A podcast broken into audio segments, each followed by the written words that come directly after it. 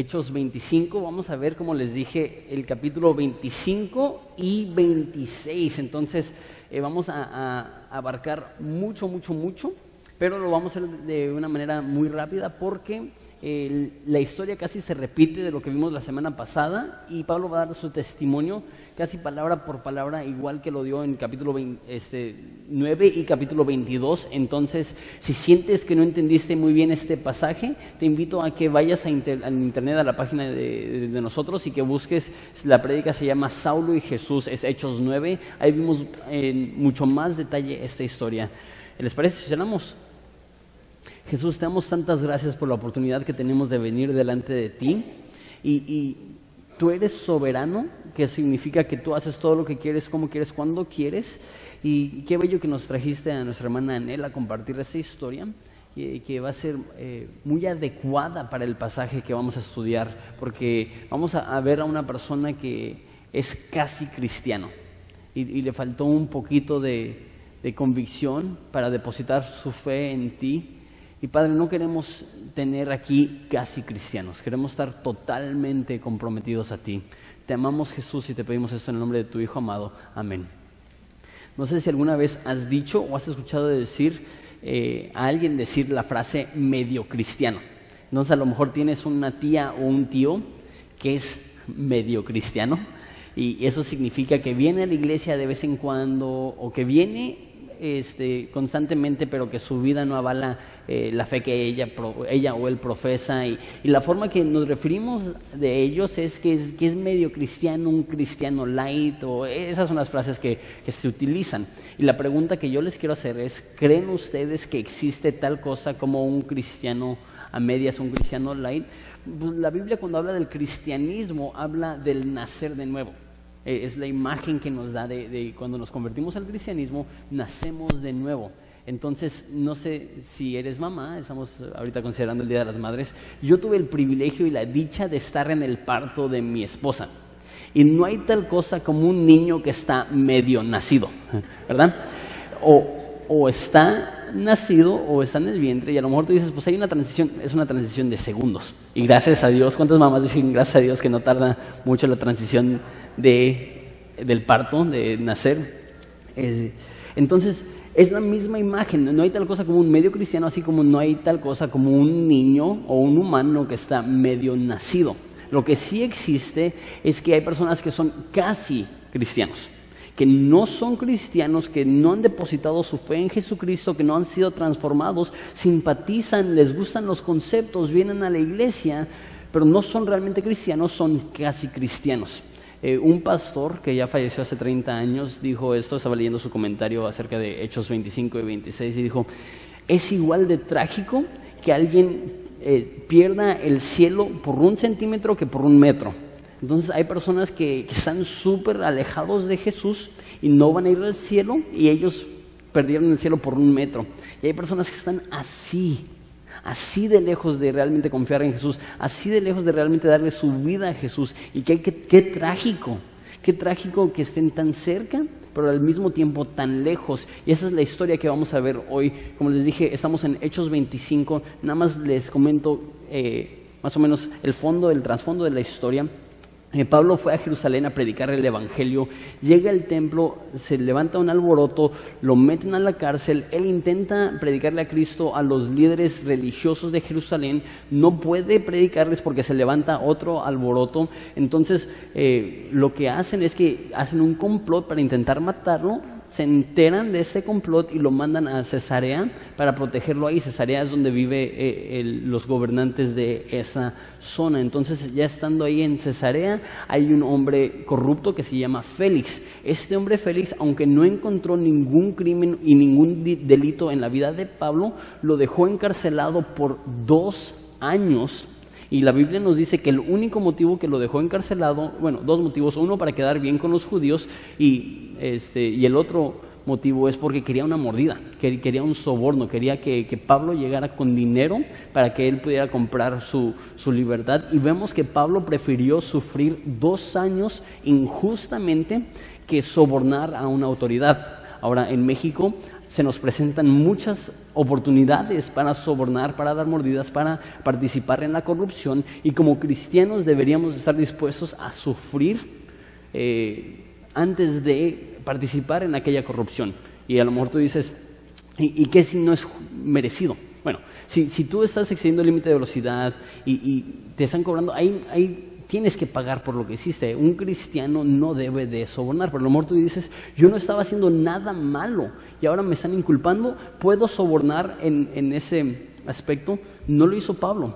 Pablo estaba detenido en contra eh, de la ley, no había cometido ningún delito y él no sobornó, a. Y eso nos demuestra que como cristianos una de las formas que demostramos nuestro cristianismo es que estamos indispuestos a participar en la corrupción que puede existir alrededor nuestro.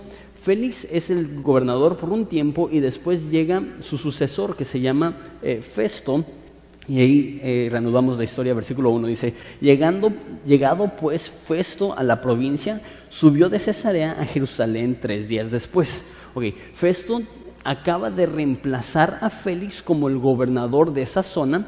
Una vez más, los, capitanes, los generales, los gobernantes vivían en Cesarea y viajaban a Jerusalén, Jerusalén siendo la ciudad principal, y ahí trataban sus negocios y sus eh, cuestiones legales. Entonces, tres días después de que él asume su responsabilidad como gobernador de esa zona, viene a Jerusalén, versículo 2 y los principales sacerdotes y los más influyentes de los judíos se presentaron ante él contra Pablo y le rogaron pidiendo contra él como gracia que le hiciese traer a Jerusalén, preparando ellos una celada para matarle en el camino, muy parecido a lo que vimos hace unos capítulos en el complot que querían, en el cual querían matar a Pablo. Pero Festo respondió que Pablo estaba custodiado en Cesarea, a donde él mismo partiría en breve. Los que de vosotros puedan, dijo, desciendan conmigo y si hay algún crimen en este hombre, acúsenle. Entonces Pablo llega, perdón, e, este hombre Festo llega a Jerusalén y los acusadores todavía quieren matar a Pablo. Tienen dos años que, estuvo el, este, el, el complot original y todavía no han abandonado esa idea de asesinarlo.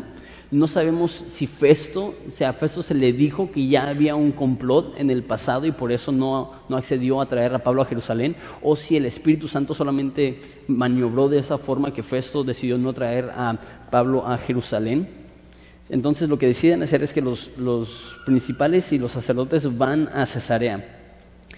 Dice versículo 6, y deteniéndose entre ellos no más de ocho o diez días, Viniendo a Cesarea, al día siguiente se sentó en el tribunal y mandó a que fuese traído Pablo.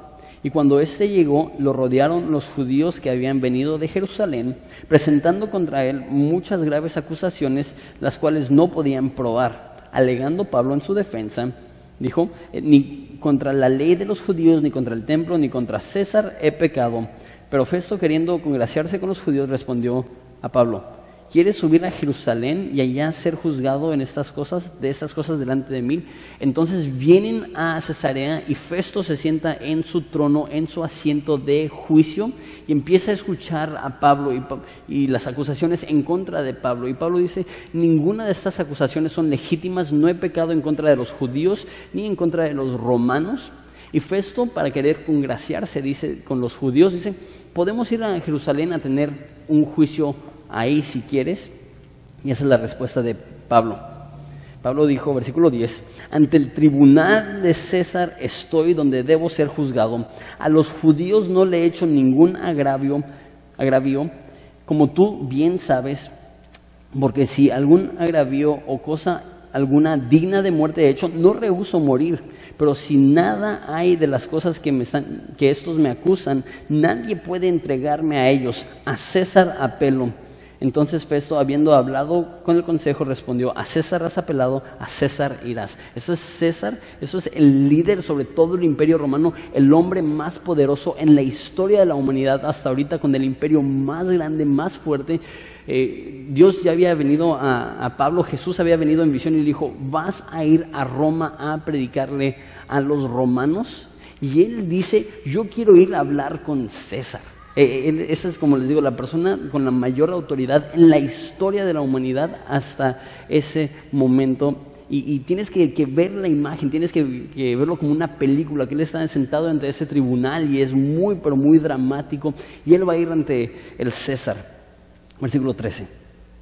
Pasados algunos días, el rey Agripa eh, y Berenice vinieron a Cesarea para saludar a Festo. Unos cuantos datos históricos acerca de Agripa y de Berenice. Eh, ellos son muy documentados en el ámbito secular históricamente, porque el rey Agripa era el rey este, cuando hubo guerra entre los judíos y Roma, más o menos 66 eh, años después, de Cristo. Y obviamente cuando hay una guerra se documenta muy bien todos los sucesos y él fue un rey que fue muy leal a Roma. Él no era un hombre judío, él era un hombre romano. Y también conocemos mucho de él por, sus, eh, por su papá, su abuelo y su bisabuelo. Su bisabuelo es Herodes, el que intentó matar a Jesús. Su abuelo es Herodes, el que mató a Juan el Bautista. Su papá es Herodes, que mató a Jacobo y que murió comido por gusanos. Entonces tiene un legado familiar impresionante esta persona, porque, bueno, más bien al contrario, tiene una familia terrible que uno intentó matar a Jesús, uno mató a un profeta y uno mató al pastor de la iglesia en Jerusalén. Entonces, eso es lo que sabemos acerca de Agripa. Y Berenice era su hermana. A lo mejor la forma que viene presentado pensaríamos que es su esposa. Y Berenice era una mujer enferma. No porque era hermana de Agripa. Agripa, sí. Le echo muchas ganas para esos sermones, para que... Una sonrisita, Agripa. Mínimo. No, sí entiendo, está bien chafa el chiste, pero... Pero cuando vemos tanto, tanto tenemos que aligerar un poco el ambiente. Ok, entonces ella es hermana de Agripa y era una mujer enferma, no porque era hermana de Agripa, pero este, e, era, una mujer muy ostentosa, muy sensual, muy sexual, eh, muy controversial. Y la controversia mayor es que ella viajaba con su hermano Agripa y dormía con él en la misma habitación y obviamente, porque ya eran dos adultos, empezó el rumor que ellos estaban en una relación incestuosa, una relación romántica entre hermanos, y esa era la cultura romana, era una cultura increíblemente inmoral. Entonces, para eh, aclarar los rumores, el rey Agripa le pide a su hermana que se case con, otro, con un príncipe, y ella se casa con el príncipe e inmediatamente le empieza a ser infiel al príncipe con otro hombre y el príncipe se, se, separa de ella, se divorcia y ella regresa a viajar con, Agripa alrededor del reino. Todo esto para decir que, no es una mujer ejemplar, no es la, la, mujer más recta del mundo, lo más probable es que sí tenía una relación romántica con su mismo hermano. Entonces, e, eso es necesario saber para entender por qué habla Pablo de la forma que habla. Versículo 14. Y estuvieron ahí muchos días. Festo expuso, al rey la causa de Pablo diciendo, un hombre ha sido dejado preso por Félix, respecto al cual cuando fui a Jerusalén se me presentaron los principales sacerdotes y los ancianos de los judíos pidiendo condenación contra él. A esto respondí que no es costumbre de los romanos entregar a alguno a la muerte antes de que el acusador, más bien el acusado, tenga delante a sus acusadores y pueda defenderse de la acusación. Versículo 17. Así que, habiendo venido ellos juntos acá, sin ninguna dilación, al día siguiente, sentado en el tribunal, mandé a traer al hombre. Y estando presentes los acusadores, ningún cargo presentaron de los cuales yo sospechaba, sino que tenían contra él ciertas cuestiones acerca de su religión, de un cierto Jesús ya muerto, el que Pablo afirmaba estar vivo. Muy interesante. Aquí estamos viendo la conversación entre dos hombres que no son cristianos, que no son judíos, que no conocen eh, la religión de Pablo, el cristianismo, no conocen nada. Y está diciendo Festo, no entiendo por qué están tan enojados los judíos. La única cosa que ha dicho Pablo es que hay un tal Jesús que ellos dicen estar muerto y Pablo dice que está vivo. Qué interesante la importancia de la resurrección, que, que aún personas que no eran cristianos reconocían que el eje, el punto central del cristianismo es este concepto. ¿Está Jesús realmente vivo o Jesús está muerto? ¿Por qué? Porque si Jesús está muerto, Él es simplemente un líder más de miles de religiones. Y tú y yo bien sabemos que la religión en sí no es buena. ¿Cuántas guerras han sido producidas por la religión? ¿Cuánta, ¿Cuánta, malicia, hipocresía, rebelión, autoridad impuesta se ha visto a través de las religiones? Y si Cristo está muerto, nada más vino a empezar una religión más entre miles. Pero si Cristo resucitó para nunca morir otra vez, eso demuestra que Él es diferente que todas las otras religiones que Él no vino a empezar una religión nueva, sino a, abolir todas las otras religiones, a exterminar todas las otras religiones y reemplazarlas consigo mismo. Entonces, e, e, eso es la importancia de la resurrección. Si existe una resurrección, Jesús es el único que presenta este tipo de, relación con Dios. Él mismo dijo, yo soy el camino, la verdad y la vida. Nadie llega al Padre si no es por mí. Y Festo dice, es muy raro. Se están peleando porque hay un tal Jesús, ellos dicen que está muerto, él dice que está vivo. No entiendo por qué se están peleando por estas cuestiones. Como les digo, Festo tenía muy poco de gobernador en esa área y no entendía la religión judía. Me quedé en versículo 18, gracias. 20 eh, eh, más bien. Yo dudando en cuestión semejante le pregunté si quería ir a Jerusalén y allá ser juzgado de estas cosas. Mas como Pablo apeló para que se le reservase para el conocimiento de Augusto, mandé a que le custodiasen hasta que yo lo enviara a César. Entonces Agripa dijo a Festo, yo también quisiera oír a este hombre. Y le dijo, mañana lo oirás. Entonces lo están tratando como un espectáculo. Al otro día, viniendo Agripa y Berenice con mucha pompa, eso no está hablando de su cuerpo o de su figura, eh, eh, otro chiste malo, ¿no? ¿Cuál, estaba peor, el de gripa o el de la pompa? No sé. Eh, vino con mucha pompa, no es que es descarado Lucas al escribir eso, dijo, wow, Berenice. ¿Puedo decir eso en la iglesia? No sé. Eh, entonces llega con mucha pompa y, esta pompa es con mucho lujo. Y esa era la fama que tenía esa mujer. Yo me la imagino, no sé, con, unas pestañas postizas así, y, este, no, sé, como tanto maquillaje que parecía que perdió una guerra de paintball. Y, no, no sé, me la imagino como tipo el Baster gordillo, así como que e, e, esa es la imagen que tengo más o menos de, de Berenice. Entonces entran los dos y tienes que imaginarlo, hay un preso y llegan los reyes, llegan los gobernadores, llegan todas las personas de influencia e importancia. Mira lo que dice. Eh, me quedé versículo 23, ¿no? Eh, llegaron con mucha pompa y entrando en la audiencia con los tribunos, con los principales hombres de la ciudad, entonces están todas las personas más importantes, ellos están vestidos en sus vestidos, vaya la redundancia, reales. Eh, entonces Festo, más bien, eh, me quedé en versículo 23, y por mandato de Festo fue traído Pablo, ahora sí, versículo 24.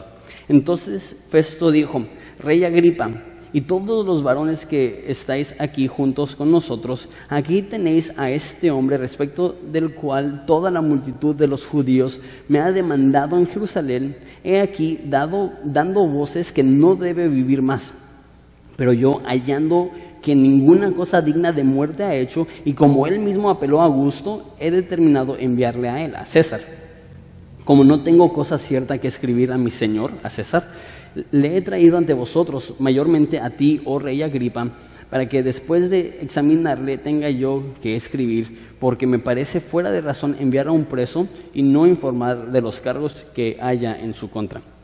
Entonces dice ahí, rey Agripa. Entonces tú dices, pero yo pensé que Festo era el rey. La forma que funcionaba es que había un César. Y el César tenía también como título rey de reyes. Él era visto casi como un dios era visto casi como, como un hombre divino. Y míralo de esta forma, sería como si hubiera muchos países y hay un rey sobre todos los países, es el César, y cada país tiene su propio rey. Esto hubiera sido Agripa, el, rey de esa zona, y dentro de los países hay como estados que tienen gobernadores, eso hubiera sido Festo. Entonces, eh, el rey de Festo es Agripa, el líder de Festo es Agripa. Entonces viene y Festo dice, lo vamos a mandar con César, pero no hay ninguna acusación. Lo vamos a mandar a que César haga un juicio y le van a decir, ¿Cuáles son las acusaciones? No tiene. ¿Por qué está preso? Pues no sé. Entonces, lo que está haciendo eh, Feso está diciendo, ayúdenme a encontrar un motivo en él para llevarlo delante de César. Versículo 20, perdón, capítulo 26, versículo 1. Entonces Agripa dijo a Pablo, ¿se te permite hablar por ti mismo? Pablo entonces, extendiendo la mano, comenzó así su defensa. Me tengo por dichoso, oh rey Agripa, que haya de defenderme hoy delante de ti de todas las cosas que, soy acusado por los judíos, mayormente porque tú conoces las costumbres y las cuestiones que hay entre los judíos, por lo cual ruego, que me oigas con paciencia. Eh, este rey tenía mucha experiencia trabajando con, eh, con los judíos, entonces Pablo dice, Festo tiene unos cuantos meses a lo mejor trabajando con los judíos. Él no conoce cómo son. Yo creo, no sé, pero yo creo que está diciendo, estoy feliz, oh rey Agripa, porque tú sabes lo panchero que son los judíos. Tú, sabes lo exagerado que son los judíos. Eh, no, estoy hablando de los judíos en general hoy en día, estoy hablando de los judíos que, que mataron a Jesús, porque hace unos meses estaba hablando de los judíos que mataron a Jesús y llegó una judía y me dijo, Jonathan, no todos los judíos somos así. Ok, no me lastimes. Eh, no, no me crucifiques. Eh, pero sí, eh, los judíos en ese entonces eran extremadamente exagerados y por esta cuestión ya lo querían matar, ya estaban viendo la forma de destruirlo. Y, Pablo dice, estoy feliz porque tú bien conoces cómo son los judíos, tú bien sabes cómo son con su religión.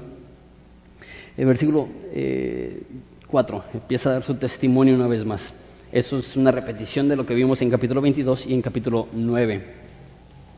Dice, eh, versículo 4, mi vida pues desde mi juventud, la cual desde el principio pasé en mi nación, en Jerusalén, la conocen todos los judíos, los cuales también saben que yo desde el principio, si quieren testificarlo, conforme a la más rigurosa secta de nuestra religión, viví fariseo entonces está diciendo, lo mismo que creen ellos, yo lo creía. Es más, yo era más estricto que ellos.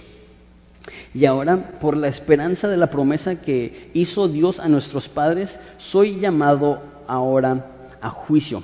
es lo que está diciendo? Dios prometió desde el Antiguo Testamento, a través de la ley, a través de los profetas, que iba a venir un Mesías. Todos los judíos creen esto. Aún los judíos eh, hoy en día creen que Dios va a enviar a un Mesías. Fue prometido de antemano. Eh, promesa cuyo cumplimiento eh, esperan que han de alcanzar nuestras doce tribus sirviendo constantemente a Dios de día y de noche. Por esa esperanza, oh rey Agripa, soy acusado por los judíos. ¿Qué? ¿Se juzga entre vosotros cosa increíble que Dios resucite a los muertos? ¿Qué es lo que está diciendo aquí Pablo? Está diciendo, desde antemano fueron profetizadas tantas cosas del Mesías y de hecho depende del comentarista que leas, eh, hay mínimo 300 profecías que Jesús cumplió en su estancia aquí, en sus 33 años que vivió en la tierra hace 2000 años, a lo mejor hasta 400 profecías, desde quién iban a ser sus papás, desde dónde iban a ser, desde cómo iban a ser, desde dónde se iba a crear, desde cómo iba a entrar a Jerusalén, desde cómo iba a morir. No sé si ustedes saben que en los Salmos dice David mil años antes de que fue crucificado Jesús, 600 años antes de que existía la crucifixión, que él iba a ser traspasado en sus manos y pies, que iba a ser traspasado en su costado. Mil años antes de que haya existido Jesús, ya estaban las profecías. Dice Job, yo sé que mi redentor vive, una profecía diciendo que Jesús iba a vivir para siempre después de resucitar. Dice en, en Salmos también que no vas a dejar que tu santo vea corrupción. ¿Qué significa eso? Que cuando Jesús murió, su cuerpo no se descompuso, que Él resucitó al, tercer día. Todas estas profecías apuntaban a la vida de Jesús. Y Pablo dice, ¿crees tú que es increíble, que es loco, que es insensato que Dios resucite a un muerto? Está diciendo, si todas estas profecías ya fueron cumplidas, si Jesús realmente es Dios, entonces no es la gran cosa que se levanten de los muertos, es Dios, Él puede hacer lo que a Él le pegue la gana. Porque ahí les va. Agripa, como les digo, conocía muy bien la historia de Israel conocía muy bien la ley, conocía muy bien los profetas. ¿Por qué? Porque él se encargaba de esas cuestiones religiosas, él era el rey de esa zona. Él conocía muy bien la historia de los judíos, él entendía muy bien aún la historia de Jesús. Entonces, cuando Pablo le está diciendo todas estas cosas de Jesús, él le está diciendo, sí, ahora que lo piensas, sí, Jesús realmente cumple con esa profecía, realmente cumple con esa profecía. Y, y tan específico como resucitar de entre los muertos, eso es lo que le dice Pablo. ¿Crees que es increíble que Dios resucite entre los muertos? Y él dice, Pablo dice, eso es tan real, la resurrección de Jesús es tan real que pudo transformar hasta a mí y da su testimonio. Yo ciertamente había creído mi deber hacer muchas cosas en contra del nombre de Jesús de Nazaret, lo cual también hice en Jerusalén. Yo encerré en cárceles a muchos de los santos, habiendo recibido poderes de los principales sacerdotes, y cuando los mataron, yo di mi voto. Él estuvo involucrado en el asesinato de quién sabe cuántos cristianos y muchas veces castigándolos en todas las sinagogas, los forcé a blasfemar, eso es hablar en contra de Jesús. Sabemos de otros lugares que Pablo tenía mucho remordimiento de esto. Aún más de, los asesinatos, él habla con más remordimiento de eso, que él causó que los cristianos blasfemaran. Eh, versículo 11. Y enfurecido sobremanera, y enfurecido sobremanera contra ellos, los perseguía a las ciudades extranjeras. Versículo 12. Ocupado en esto, iba yo a Damasco con Poredes y, y en comisión de los sumos sacerdotes, y cuando cuando a mediodía, o reyendo por el camino, vi una luz del cielo que sobrepasaba el resplandor del sol, la cual me rodeó a mí y a los que iban conmigo. Y habiendo caído todos nosotros a tierra, oí una voz que me hablaba y decía en lengua hebrea, Saulo, Saulo, ¿por qué me persigues? Dura cosa te es dar cosas en contra del aguijón. Eso lo expliqué a detalle en Hechos 9. Una vez más pueden escuchar la prédica.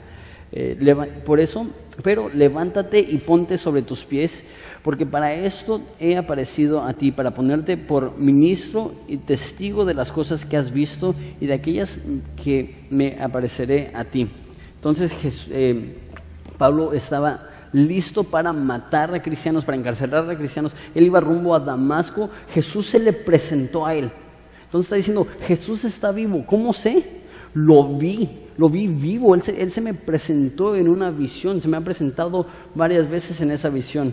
Como digo, esa historia la contado ya, esa es la tercera vez, sin embargo, versículos 17 y 18 no las cuenta en capítulo 9 y no las cuenta en capítulo 22, son exclusivas para este recuento de la historia. Entonces quiero enfocarme un poco en esto. Versículo 17. Jesús le dice a Pablo, que Él va a librarlo de tu pueblo y de los gentiles, a quienes ahora te envío, para que abra sus ojos y para que se conviertan de las tinieblas a la luz de la potestad de Satanás a Dios, para que reciban por la fe que es en mí perdón de pecados y herencia entre los santificados. Entonces le librándote de tu pueblo y de los gentiles. Ahora, muchas personas piensan que eso significa que Pablo no iba a sufrir ante los judíos y entre los gentiles, que Dios lo iba a librar. Pero sabemos que esa no es una realidad. Sabemos que él fue golpeado, que él fue encarcelado, que él fue amenazado, que él fue eh, juzgado injustamente. Entonces no los libró de esa forma. ¿De qué forma libró, Jesús a Saulo de los judíos y de los gentiles? Ahí les va. Yo creo que todo ser humano, antes de conocer a Cristo, es de una forma u otra esclavo a los demás. Déjame explico. Cada persona existe para la aprobación de alguna otra persona. Véase maestro, véase papá, véase esposo, véase novio, véase amigos. Vivimos y hacemos las cosas de tal manera que nos acepten. Y e, eso se nota más en la adolescencia. Porque los chavos se visten de una manera tan a veces rara. ¿Por qué? Porque quieren ser aceptados por sus amigos. Eh, ¿Por qué eh, entras a, una preparatoria y ves un chorro de grupitos? ¿Por qué? Porque están buscando la aceptación de ellos. Eso se ve muy claramente en la adolescencia, pero también se manifiesta cuando somos adultos. ¿Por qué es tan devastador cuando alguien pierde su trabajo? A veces sí es por cuestión económica, pero a veces aunque tengan una buena economía, eh, su identidad está siendo retada. Todos nosotros de cierta manera vivimos para la aprobación de los demás. Pero ¿sabes qué es lo que dice la Biblia en Efesios? Que Dios nos ha hecho aceptos en el amado. No necesitamos vivir de tal forma de ganarnos la aprobación de Dios. En Cristo Dios ya nos dio el sello de aprobación. Ya no tenemos que ganarnos nada, ya lo hemos recibido todo. Yo creo que eso es lo que está diciendo Dios de Pablo. Ya e-, eres libre de tener que impresionar a los judíos, eres libre de tener que impresionar a los gentiles. Tú no tienes que vivir para la aprobación del hombre. La Biblia dice que el temor del hombre es una trampa. Cuando tú vives para impresionar a los demás, tarde o temprano vas a quedar devastado. Y después le da cinco cosas, cinco aspectos de lo que es el cristianismo en el versículo 18. Eso es lo que va a hacer Pablo. Versículo 18 dice, para que abra sus ojos, para que se conviertan de las tinieblas a la luz, de la potestad de Satanás a Dios y para que reciban por la fe que es en mí perdón de pecados y herencia entre los santificados. Entonces, número uno, el cristianismo es recibir una nueva perspectiva. La Biblia dice que el Dios de este mundo, Satanás, nos ha cegado y somos espiritualmente ciegos y no podemos discernir lo que Dios quiere para cada uno de nosotros. Antes de conocer a Cristo y todos los que no conocen a Cristo, tienen una venda en sus ojos que no les permite ver claramente. El cristianismo es ver. Para abrir sus ojos, número dos. Entonces, número uno, nueva perspectiva. Número dos, cuentas claras. Para que, versículo 18, se conviertan de las tinieblas a la luz. Hay un concepto como que medio raro en el cristianismo occidental, que es México, Estados Unidos, eh, América Latina, que es la luz es todo lo que es alegre, como Bambi, como flores, como eh, eso es la luz. Las tinieblas es todo lo que es oscuro, como Halloween o antros, o no, sé. Eh, eh, eso es lo, oscuro. Entonces Dios vino para que ya no hagamos cosas oscuras y ahora hagamos cosas bonitas. Ese es el, concepto que la mayoría de personas tiene de las tinieblas a la luz. Igual y sí, Dios quiere transformarnos en personas que hacemos cosas bonitas. Claro, eso no es el concepto que se ve aquí.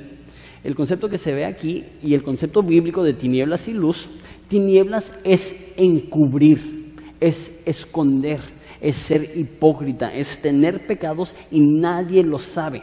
Eso es lo que significa vivir en tinieblas. Vivir a la luz es que estás dispuesto a humillarte y a exponer tus pecados. Eh, la mayoría de cristianos siguen en tinieblas.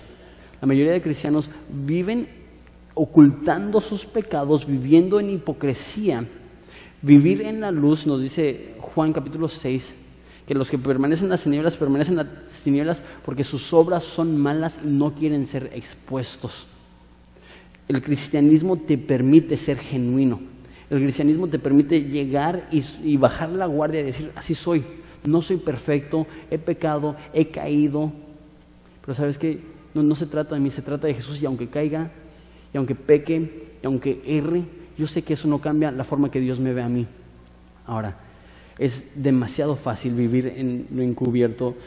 Toma un poco de fe, salir a la luz y decir, así soy. ¿Por qué? Porque muchos de nosotros seguimos siendo esclavos a las demás personas y decimos, si realmente saben cómo soy, ya no me van a aceptar. La Biblia te da la libertad de que no tienes que impresionar a nadie y puedes ser honesto con ellos y puedes exponer tu pecado y puedes exponer tus fallas y puedes exponer tus, problemas. ¿Por qué? Por lo que vamos a ver ahorita, que él, perdona nuestros pecados. Pero número uno, al ser cristianos recibimos una nueva perspectiva. Número dos, cuentas claras. Eso no es una vida sin pecado, sino una vida que podemos eh, exponer nuestro pecado porque sabemos que Dios nos perdona. Número tres, cambio de dominio. Anel habló un poquito de esto, que es altamente polémico. Mira lo que dice. Versículo 18. Para que se conviertan de la potestad de Satanás a Dios. Esto significa que dos tipos de personas en el mundo. Los que están bajo la autoridad de Jesús y todos los demás están bajo la autoridad de Satanás. El concepto que abrazamos porque es menos ofensivo es que los no cristianos están neutrales y hay una guerra celestial entre Jesús y Satanás por sus almas. Y a veces gana Jesús y a veces gana Satanás. Esa no es la verdad, esa es una mentira. ¿Cuál es la realidad? Si no estás bajo el dominio de Jesús, tú, amigo mío, estás bajo el gobierno de Satanás. Las decisiones que tomas son porque es lo que Satanás quiere para tu vida tú eres obediente a lo que Satanás quiere para ti. Y una vez más, eso no es común, eso no es popular, eso lo vas a escuchar en muy pocos púlpitos. ¿Por qué? No, es que tenemos que amar. Amar no es engañar y ser mentiroso. Amar es decir la verdad con el fin de que puedan ser transformados. Si tú estás aquí y no eres cristiano, estás en grave peligro. ¿Por qué? Porque la Biblia dice que la amistad con el mundo es enemistad en contra de Dios. Es imposible ser neutral en la guerra. O te has aliado a Satanás o has sido rescatado por Jesús. Número cuatro. No solamente tenemos una nueva perspectiva, no solamente tenemos cuentas claras, no solamente hay un cambio de dominio, sino que hay una cancelación de deudas. Mira conmigo versículo 18. Dice, para que reciban por la fe, que es en mí, perdón de pecados. Eso es increíble. Eso significa que, como dije, nuestras deudas han sido pagadas, nuestros errores han sido olvidados. La Biblia dice en Jeremías que Él no recordará más nuestras ofensas. Dice en, en, Salmos que tan lejos es el oriente del occidente, así de lejos Dios ha removido nuestras transgresiones de nosotros. Nosotros erramos, nosotros pecamos, nosotros fallamos, nosotros caemos. ¿Qué es lo que hace Dios? Dios te ve y te dice, te perdono limpio esa falla, olvido esa deuda, restauro esa relación. Amigo cristiano, si realmente has nacido de nuevo, Dios ya no ve tu pecado. Dios ya borró tu pecado. Dios, Dios te ve absolutamente santo, perfecto, puro, sin mancha. Dios no ve tus errores. Dios ya te ve como la obra perfecta. Dios no ve tus pecados, Dios ya te ve totalmente limpio, perdonado y santo. Y tienes que creer esto. Por eso dice que a través de la fe, eso es algo que no se ve, porque tú ves tu vida y ¿qué es lo que ves? Soy un asco, cometo errores, he caído, he fracasado. Eso es lo que tus ojos ven, pero la Biblia dice que andamos por fe y no por vista. La vista dice, soy un fracaso, soy un horrible, soy un pecador. La fe dice, Dios me perdona, Dios me limpia, Dios borra esa deuda, Dios cancela esa acción, Dios me da nueva vida. Eso es la, cuarta cosa. Y la quinta cosa es una recompensa venidera. Por la fe que es en mí, perdón de pecados y herencia entre los santificados. ¿Qué significa eso? Al venir a Jesús tenemos la promesa que un día estaremos delante de su trono. Y se me hace interesante que Pablo ahorita está delante del trono de, de Agripa y de Festo.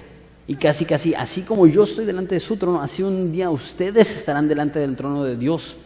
Y los no cristianos serán juzgados a la muerte. Y los cristianos no va a ser juzgado entre vida y muerte. ¿Por qué? Porque eso ya se, decidió en la cruz.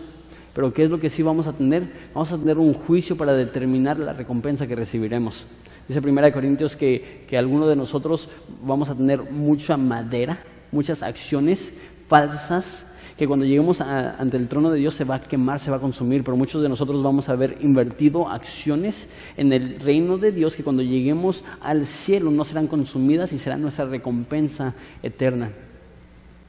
Entonces esas son cinco cosas que Jesús le dice a Pablo acerca del cristianismo. Continuamos. Versículo 19. Por lo cual, oh rey Agripa, no fue rebelde a la visión celestial sino que anuncié primeramente a los que están en Damasco y en Jerusalén y por toda la tierra de Judea y a los gentiles que se arrepintiesen y se convirtiesen a Dios haciendo obras dignas de arrepentimiento. Nota el orden, que se conviertan y hagan obras dignas de arrepentimiento. Ese es el orden. No es haces algo y Dios te perdona, es Dios te perdona y por eso puedes vivir una vida diferente. Por causa de esto, los judíos prendiéndome en el templo intentaron matarme.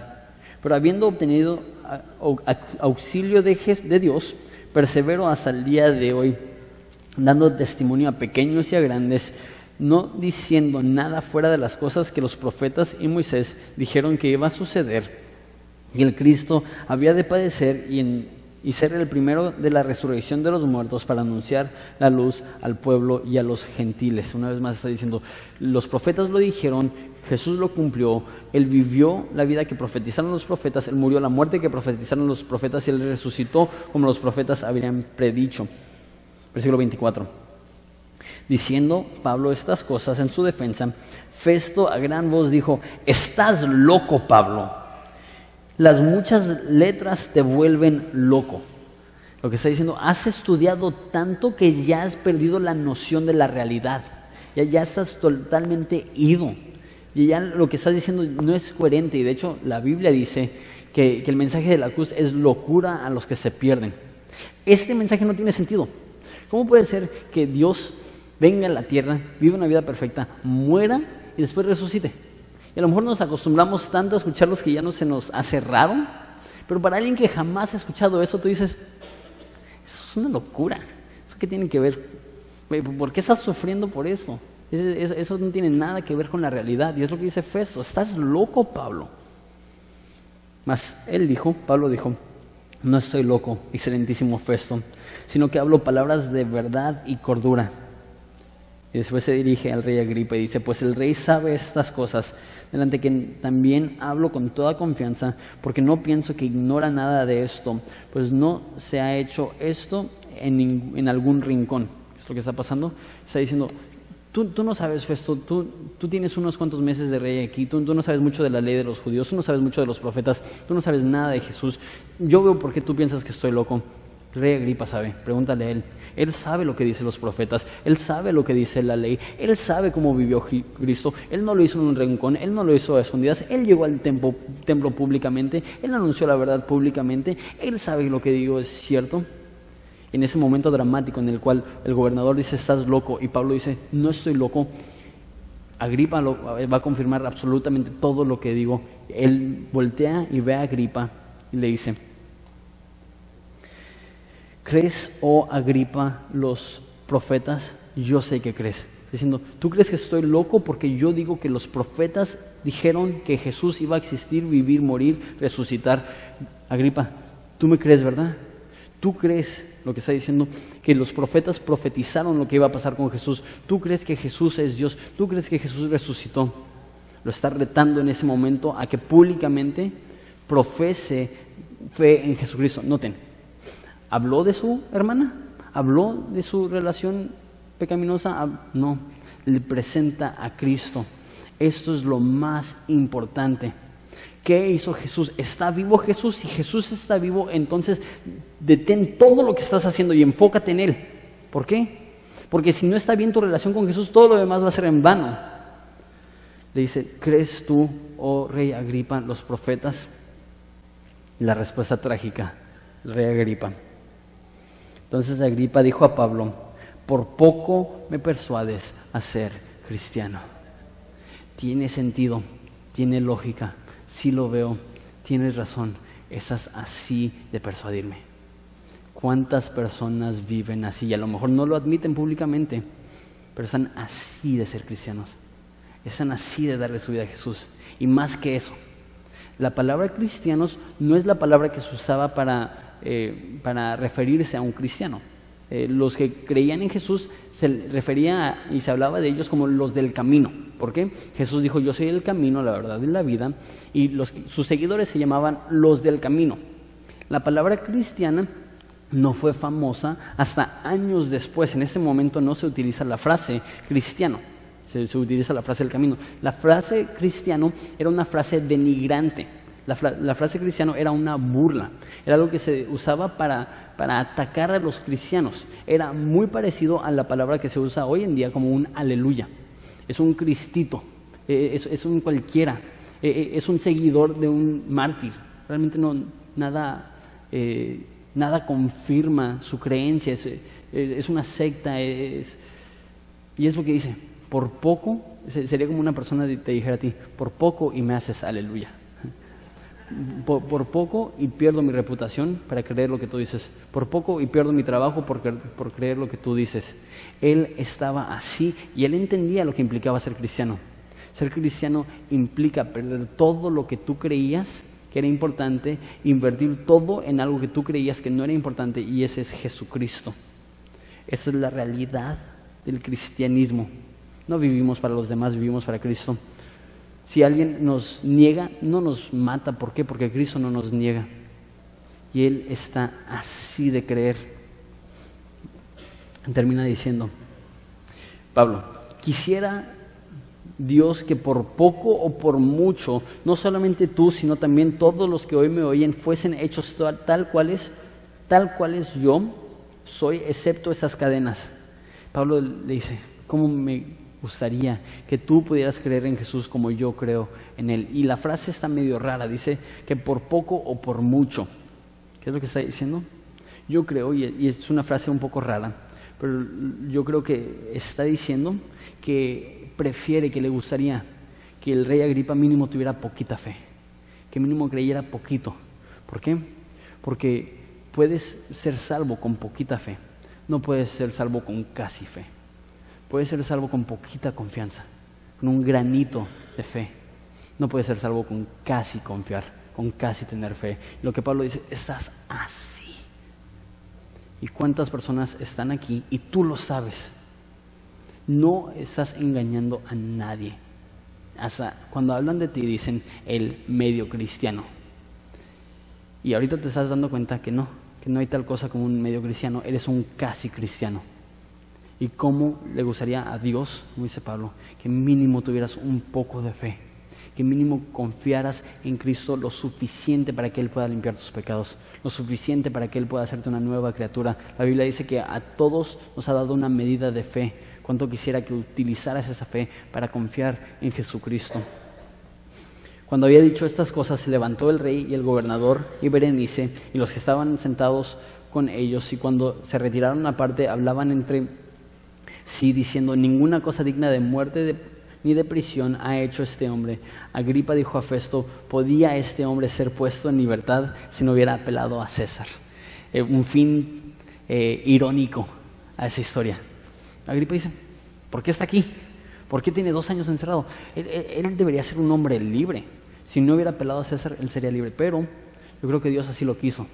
Porque Pablo tendrá la oportunidad de ir a Roma. Y ahora sí, gastos pagados. A lo mejor, a lo mejor está yendo como preso, no como hombre libre. Pero Dios utilizó esto. Pero deja termino con esto. ¿Qué más necesitas para convertirte en cristiano?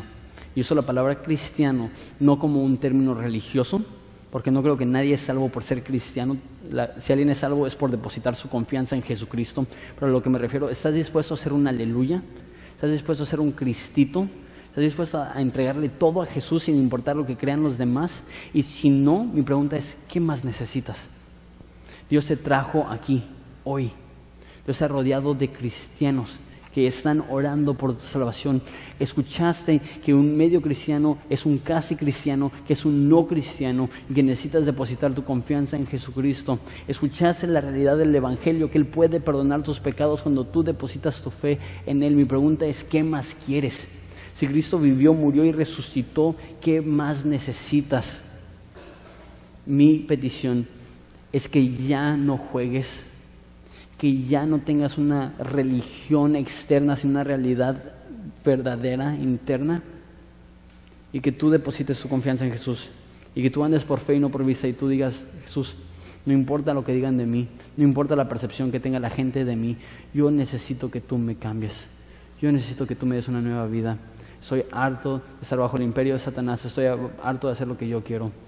Y por eso les digo que qué bueno es Dios, que en un día como hoy eh, pudo venir nuestra hermana, Anel, para compartirnos cómo ella fue transformada. Y mi oración es que eso no sea algo que nada más percibes y dices, ah, qué bonito. Mi oración es que tú digas, eso es posible. Dios me puede transformar a mí. Dios me puede perdonar a mí. Ya basta de ser un medio cristiano, ya basta de ser un casi cristiano, ya, basta, ya basta de ser un hipócrita. Vengo a la luz, que mis pecados se expongan, estaré en vergüenza, pero por un minuto, porque después de exponerme y sentir esa vergüenza, sentiré el alivio de ser perdonado por Jesús. Ese alivio supera cualquier otra experiencia en la vida. Y mi oración es que si tú no has tenido ese perdón de pecados, que hoy sea el día que Dios te perdona al depositar tu fe en Él. Nos ponemos de pie y lloramos.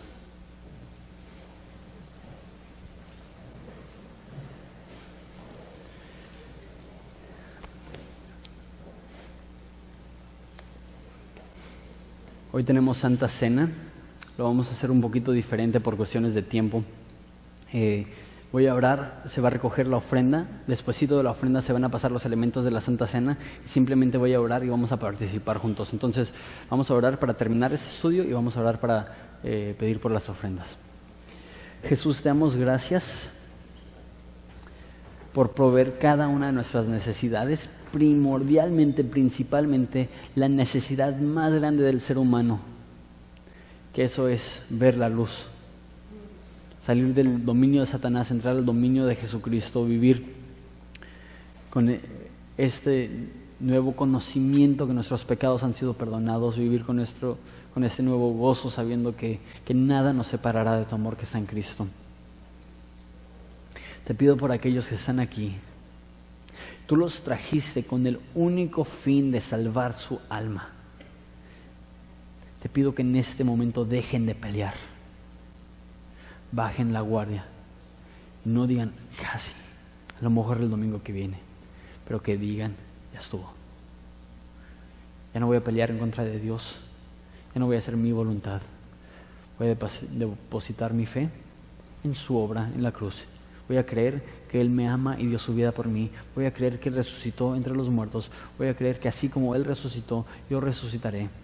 Voy a creer que como Él me amó antes de conocerle, así me amará después de conocerlo y me transformará a su imagen. Padre, te pido que tú salves. Te pido que muchos aquí te entreguen su vida en este momento pedimos también por las ofrendas, te pido que te glorifiquen, que seamos dadores alegres, que sepamos que es, una, es un privilegio participar en lo que tú estás haciendo. Te amamos Jesús, en tu nombre precioso que pedimos esto. Amén.